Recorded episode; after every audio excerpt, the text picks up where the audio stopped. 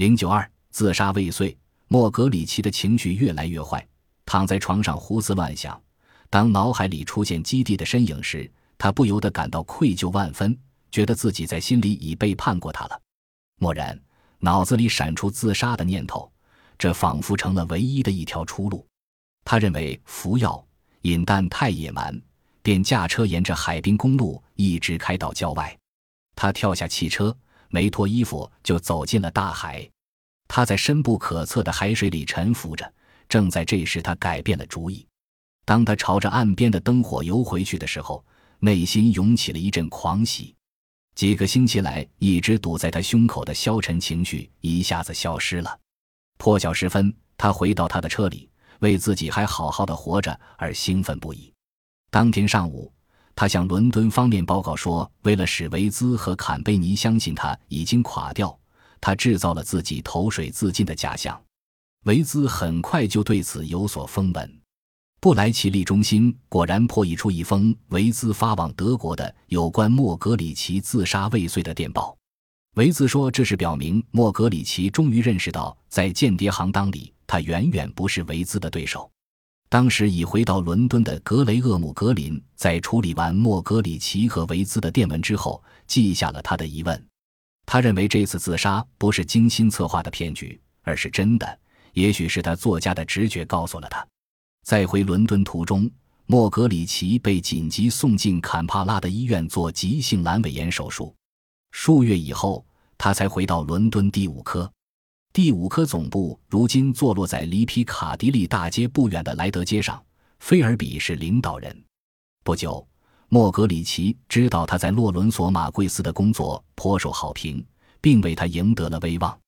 虽然如此，但当他和菲尔比他们在一起的时候，心里总是不踏实，感到自己和他们格格不入。莫格里奇注意到办公室里常常会爆发政治辩论，但菲尔比很少介入。然而有一回例外，一次，一位同事抱怨不该为防止危机情报员而对俄国人隐瞒有关东部前线战役部署的重要情报。莫格里奇不太赞成，因为俄国人在苏德条约期间向德国人提供过有关英国意图的情报。